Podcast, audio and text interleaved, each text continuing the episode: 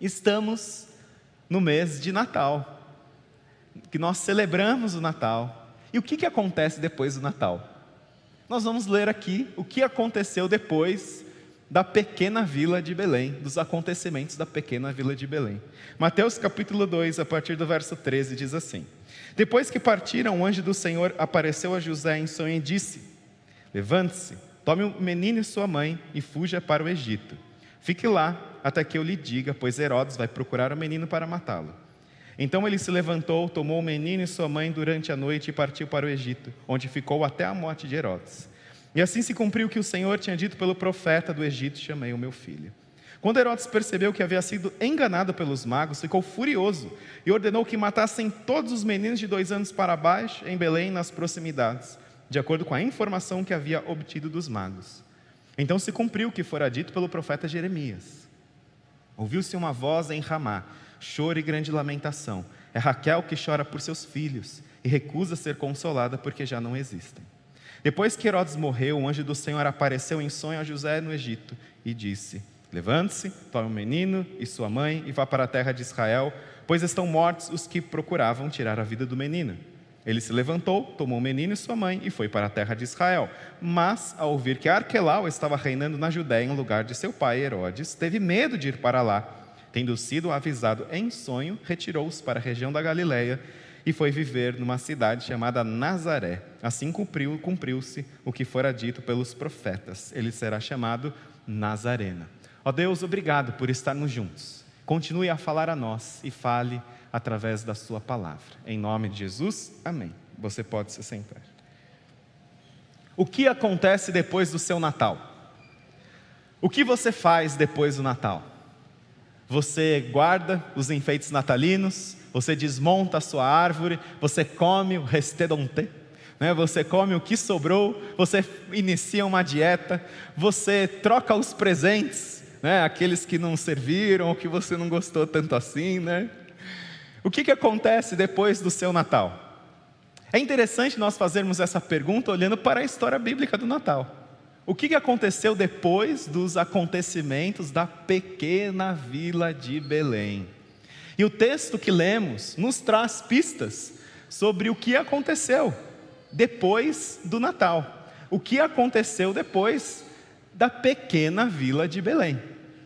E nós podemos olhar para o que aconteceu pós-Belém em três, separando em três diferentes momentos, em três diferentes palavras. O primeiro momento é Egito, o segundo momento é Herodes e o terceiro momento, Nazaré. Vamos então fazer essa viagem após a pequena vila de Belém, vendo e tirando lições para a nossa vida a respeito do que aconteceu depois do nascimento de Jesus. E o primeiro momento é o Egito. E nos diz Mateus capítulo 2, no verso 13, que depois que partiram, um anjo do Senhor apareceu a José em sonho e disse-lhe: Levante-se, Tome o menino e sua mãe e fuja para o Egito. Fique lá até que eu lhe diga, pois Herodes vai procurar o menino para matá-lo. Eu fico imaginando José recebendo essa mensagem do Senhor num sonho. Porque José, ele deve ter ouvido isso de madrugada, num sonho, a gente dorme à noite, madrugada, eu imagino José acordando preocupadíssimo, porque ninguém mais, ninguém menos, Herodes estava na cola do seu filho, na cola do bebê Jesus, e ele precisava fazer alguma coisa, ele precisava obedecer a voz do Senhor que apareceu para ele e precisava se mandar. Eu imagino José ouvindo isso e dizendo: Eu não acredito, de novo, de novo correria, de novo sufoco. Eu imagino José pensando: nossa, mas é um sufoco atrás do outro. É o sufoco primeiro de Maria grávida e os olhares desconfiados dos familiares, dos amigos, da vizinhança, da população inteira ali da cidade, dizendo: você vai acreditar nisso? Isso nunca aconteceu antes e nunca aconteceu depois. Apenas Maria foi, se tornou grávida, o que foi gerada nela foi gerado do Espírito Santo. Apenas Maria. Eu imagino os amigos deles conversando com José: rapaz, você vai acreditar nessa história aí? Porque você pode ter certeza, dificilmente se lembravam de profecias que diziam que a virgem ficará grávida, ou se lembravam, estavam relacionando ali com, uma, com Maria.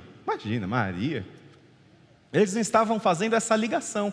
E então José começa esse processo e o sufoco de José ir até Belém, a viagem que nós vimos numa das mensagens por um especialista médico dizendo né, desse, desse trajeto de mais de três dias de viagem e nós ouvimos de uma obstetra, nós ouvimos de um pediatra analisando esses, esses movimentos de José, de Maria e Maria grávida, e depois o sufoco de José em ter que procurar um lugar em Belém que estava a cidade cheia pelo recenseamento.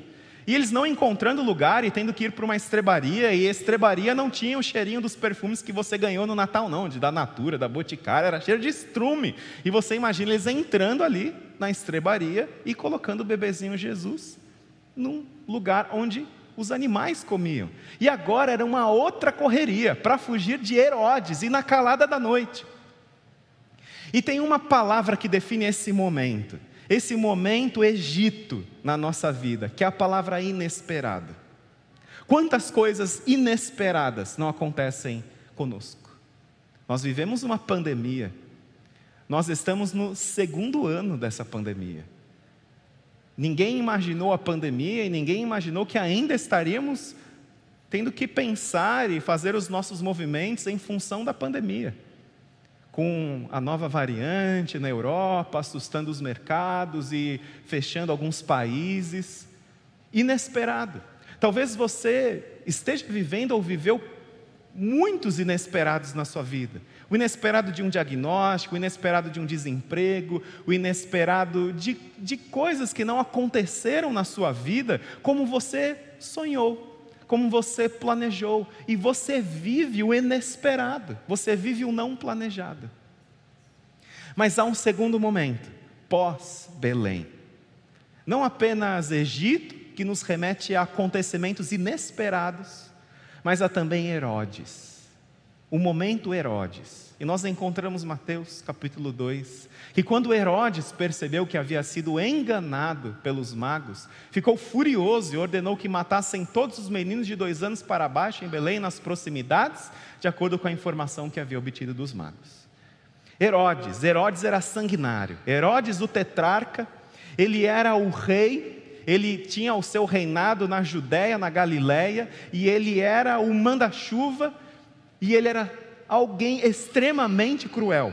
Alguém que tinha matado a sua esposa, Mariane I, a esposa que ele mais amava, já que ele tinha mais de uma esposa, ele tinha mandado matar Mariane I, ele tinha mandado matar os seus filhos, Alexandre, Aristóbulo, Antípatro, ele tinha mandado matar os filhos, ele tinha mandado matar quase toda a sua família, Herodes era sanguinário. E Herodes, ele não era o rei legítimo sobre Israel, ele não era judeu, mas estavam dizendo que um bebê da descendência de Davi tinha nascido, e isso desestabilizou Herodes. E ele então, diante das informações que ele havia obtido dos magos, ele manda matar todos os meninos de dois anos para baixo de Belém nas proximidades.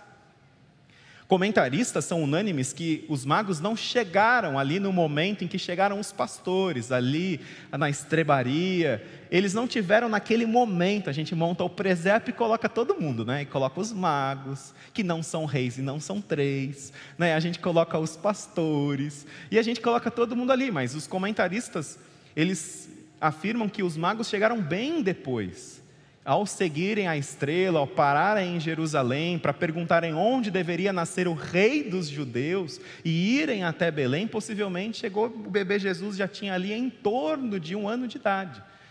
E quando, ele não, ele, quando eles não voltam para Herodes, Herodes calcula quando eles foram, quando eles não voltaram, por isso dois anos para baixo.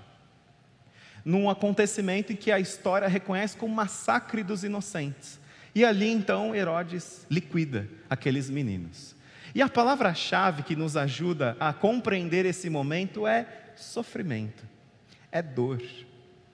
Mas esse é um sofrimento complexo, um sofrimento em que nós fomos vítimas em que nós somos vítimas. É um sofrimento que não é causado pelo nosso erro, pelas nossas escolhas equivocadas ou pelo nosso pecado, mas é causado em função, seja do acontecimento que nos cerca, ou seja em função da maldade de outras pessoas, do orgulho, da ira, dos pecados de outras pessoas que nós sofremos que nos atingem. E talvez você já viveu muitos momentos Herodes na sua vida, em que você foi alvo da crueldade de outras pessoas, da maldade de outras pessoas, pessoas que talvez até deveriam zelar e cuidar por você, de você, não fizeram isso.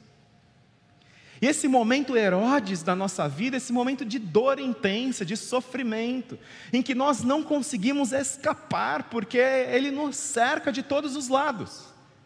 Não foi planejado por nós, foi inesperado. Mas aconteceu, está acontecendo e nos deixa extremamente angustiados. Um momento Herodes. Mas há o último momento, o momento Nazaré e encontramos nos versos 22 e 23 de Mateus: ao ouvir que Arquelau estava reinando na Judéia, em lugar de seu pai Herodes, teve medo de ir para lá. Tendo sido avisado em sonho, retirou-se para a região da Galiléia e foi viver numa cidade chamada Nazaré. Ninguém queria ir para Nazaré. Nazaré era o lugar de onde as pessoas sonhavam em sair, ninguém sonhava em ir para Nazaré. Nazaré era o lugar completamente distante de qualquer sonho de alguém. Vamos criar o nosso filho em Nazaré. Você está louco? Você vai para Nazaré? E Nazaré era alvo de preconceito nos dias de Jesus, quando um dos discípulos de Jesus, que estava para se tornar discípulo, ouve que Jesus era de Nazaré, o que ele fala? Filipe encontrou Natanael e lhe disse: Achamos aquele sobre quem Moisés escreveu na lei, e a respeito de quem os profetas também escreveram, Jesus de Nazaré, filho de José. E perguntou Natanael: Nazaré? Pode vir alguma coisa boa de, lá? Ou seja, Nazaré é lugar de gente que não presta. Como é que pode vir o Messias de Nazaré? E Nazaré era uma aldeia, era um conglomerado de pessoas muito pobres. E José e Maria vão para lá, porque eles sabem que lá nem o filho de Herodes queria chegar para perseguir o menino Jesus. Então, vamos para lá, porque lá a gente está escondido, lá é o fim do mundo. Vamos lá. Então a gente fica lá até a gente saber que é mais seguro estarmos em outras cidades. E a palavra-chave que nos define esse momento, Nazaré, é a palavra indesejado. Porque Nazaré era um lugar indesejado. Ninguém, ninguém fazia plano, vamos, vamos para Nazaré. Mas José e Maria levam ninguém mais, ninguém menos que o menino Jesus, Deus encarnado, como assim? O Deus encarnado, o bebê Jesus, tendo que fugir de Herodes e tendo que ir para um lugar que, se alguém quer ter uma missão na vida de transformar o mundo, não é para Nazaré que você tem que ir, você tem que ir para uma grande cidade para você ter grandes oportunidades. Nazaré, o que pode te oferecer Nazaré? E vai para Nazaré. Nazaré é o lugar indesejado. E talvez você esteja num momento indesejado da sua vida por situações inesperadas, momentos de dor e sofrimento, te levaram ao indesejado. Você não queria estar onde está. Você não gostaria que sua vida estivesse como ela está. Você não gostaria de, de ter esses pensamentos, esses sentimentos, esses hábitos. Você não planejou isso, você não sonhou isso, mas o inesperado, a dor, o sofrimento, acabaram te levando a, ao indesejado. Mas essa não é toda a história após pós-Belém. Essa não é toda a história após a pequena vila de Belém. Há algo a mais nesse texto que nos ajuda a enfrentarmos o inesperado, a dor, o sofrimento indesejado. Você se lembra do Egito, do inesperado? Olha o que o texto nos diz. Partiu para Egito, onde ficou até a morte de Herodes, e assim se cumpriu, presta atenção, e assim se cumpriu o que o Senhor tinha dito pelo profeta: Do Egito chamei o meu filho. Você se lembra de Herodes? Dor, sofrimento. Olha o que diz os versos 17 e 18. Então se cumpriu o que fora dito pelo profeta Jeremias. Ouviu-se uma voz em Ramá, choro e grande lamentação. É Raquel que chora por seus filhos e recusa ser consolada porque já não existem. E você se lembra de Nazaré, o indesejado? verso 23 nos conta. E foi viver numa cidade chamada Nazaré. Assim cumpriu-se o que fora dito pelos profetas. E ele será chamado Nazareno. Você percebe que nos três momentos, no inesperado, no momento da dor e sofrimento e no indesejado, aparecem as expressões e assim cumpriu-se o que fora dito pelo profeta. Assim cumpriu-se o que fora dito pelo profeta. E mesmo que você viva inesperado, a dor e o indesejado na sua vida, saiba que Deus, Ele te vê e Deus, Ele está com você. José e Maria, ao passarem por tudo que eles passaram, eu não imagino José e Maria se lembrando de profecias e dizendo: Maria, fica tranquilo, olha que legal, a gente vai fugir de Herodes. Ele quer matar o nosso filho, mas ele não vai. A gente vai tranquilo, ó, a gente vai tranquilo para o Egito, a gente vai tranquilo para Nazaré, a cidade de onde todo mundo quer sair, a gente vai tranquilo para lá. Lembra o que diz a profecia? Eu imagino José e Maria se lembrando das profecias. Eu imagino José e Maria como eu e você. O que, que acontece quando a gente passa por uma grande dor na vida? O que, que a gente, a, acontece conosco quando a gente passa por momentos indesejados e inesperados? Muitas vezes a gente questiona, a gente se pergunta onde está Deus. Eu imagino José e Maria tendo muitos questionamentos. Mas aí, Mateus, décadas mais tarde, coloca as profecias e até permite esse olhar para nós que, mesmo que a gente não tenha controle de nada na vida, Deus tem o controle. Mesmo que você reconheça, eu não tenho o controle do inesperado e você não tem, eu não tenho o controle da dor e do sofrimento, eu não tenho o controle do indesejado, Deus, Ele tem. E muito mais do que você se perguntar, é vontade de Deus que eu passe exatamente por isso que eu estou passando, vontade direta, específica, detalhada, muito mais que você entrar nessa ponderar o imponderável de uma mente insondável que é a mente de Deus, confie apenas. A nós não cabe saber, é vontade de Deus essa o falecimento do meu cônjuge, é vontade de Deus o desemprego, é vontade de Deus esse diagnóstico. Muito mais que você se perguntar isso, saiba que Deus ele é soberano sobre a sua vida e Ele está com você. Ele é o seu pastor que te supre, atravessa os vales da sombra da morte com você. E é isso que nós precisamos nos agarrar, porque o acontecimento após o Natal nos ensina que Deus ele está conosco. Ele de fato é Emanuel, Deus conosco. Ele caminha com você e comigo e jamais nos deixa sozinhos. Você pode ir para o inesperado, você pode ir para o indesejado, você pode passar por situações de sofrimento e de dor, mas Deus ele está com você, te fortalecendo. Eu gostaria de encerrar essa mensagem de uma forma diferente. Eu quero convidar a Camila e o César para que venham até aqui à frente. Camila e César, eles ainda são membros da nossa igreja. Eles moram em Orlando, nos Estados Unidos. Nós participamos de uma célula juntos, de jovens casados, ainda quando não tínhamos filhos. é, ainda quando, quando éramos jovens, e eu quero contar um pouquinho da história deles. Eu quero contar um pouquinho dessa história que muitos oraram pela vida do César, da Camila e do Joshua. Camila é sobrinha da Rosângela, do Cláudio, dá um tchauzinho aqui, vocês conhecem a Rosângela e o Cláudio. No dia 28 de dezembro, o Joshua nasceu. E a Camila foi diagnosticada com leucemia. E a partir dali, muita coisa foi acontecendo.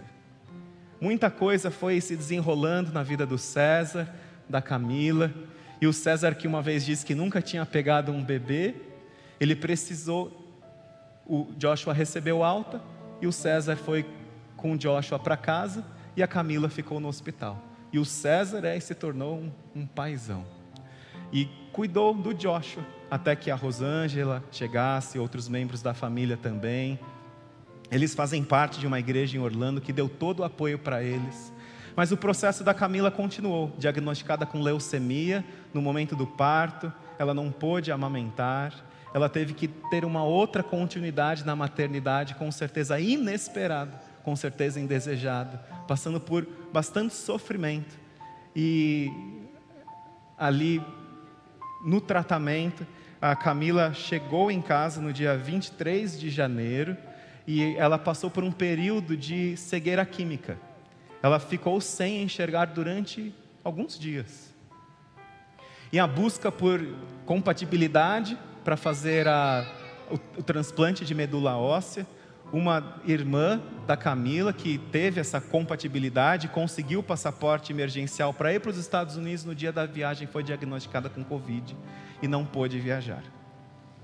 E o sofrimento da Camila, do César, dos familiares, né, continuando. E depois de seis meses, ela fez a transfusão de medula óssea, transplante de medula óssea, e foi muito bem sucedida o, a, o transplante. E depois de exames de rotina, se descobriu que a leucemia tinha voltado.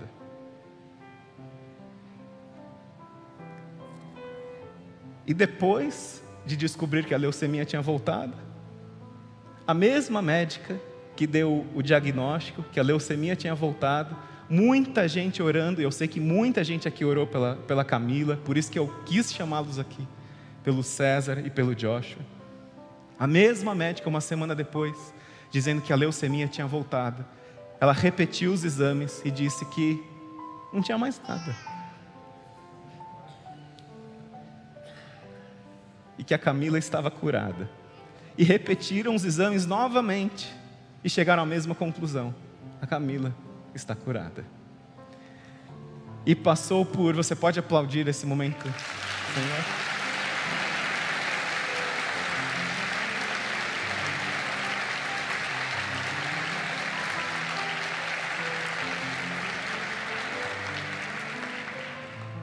O inesperado, o indesejado, situações de dor e sofrimento.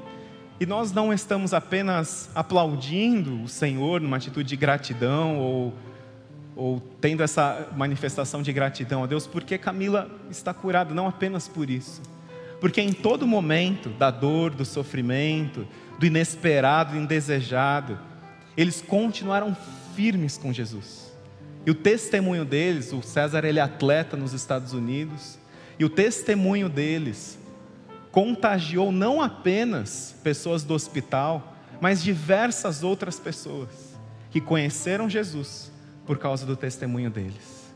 Mas eles passaram por muitos inesperados, por muitos indesejados, por noites e noites de choro, por situações de dor e sofrimento, mas com Deus, o tempo todo com eles.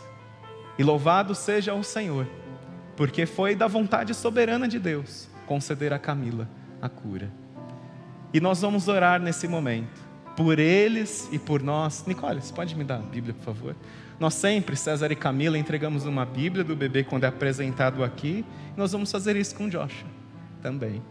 Se coloquem de pé e nós vamos orar pela vida da Camila, do César, do Joshua e por cada um de nós também você que está aqui de forma presencial, de forma online, se você tem vivido inesperado, indesejado, situações de dor e sofrimento na sua, na sua casa, conte com Jesus, porque Jesus está conosco todos os dias, e em Cristo, independente do resultado que nós temos, se vamos ter aquilo que nós pensávamos, sonhávamos, imaginávamos, esperávamos, com Cristo nós já somos mais do que vencedores a vitória já foi concedida por Jesus. E você pode atravessar os seus diagnósticos, você pode atravessar os seus momentos de hospital, você pode atravessar os seus momentos de desemprego, sabendo que Jesus ele está com você. E a vontade dele vai ser soberana sobre a sua vida. Ou seja, descanse, confie. Vamos estender as nossas mãos na direção do César, da Camila, do Joshua. E antes disso, antes de orar, eu gostaria que nós, com as mãos estendidas, falássemos o versículo, que é um favorito deles também. Josué 1,9, que deu o nome para o filho, Joshua. O versículo está aí na tela. Vamos repetir, abençoando eles com essas palavras. Não fui eu que ordenei a você? Seja forte e corajoso, não se apavore nem desanime, pois o Senhor, seu Deus, estará com você por onde você andar. Senhor, continue com a sua boa mão sobre a vida do César, da Camila, do Joshua, e que através daquilo que o Senhor tem feito na vida deles, que o seu nome seja glorificado, que Jesus seja visto, que Jesus seja evidenciado, que Jesus seja encontrado e que mais e mais pessoas possam ter um encontro contigo através do testemunho deles, através do Senhor na vida deles. E esteja com cada um de nós também, Pai nos nossos indesejados, nos nossos inesperados, nas nossas situações de dor e sofrimento. Ó oh, Deus, nós cremos que o Senhor está conosco. Nós cremos que o Senhor está com cada um de nós, nos ajudando, nos fortalecendo, nos dando sabedoria. Em nome de Jesus que nós oramos. Amém.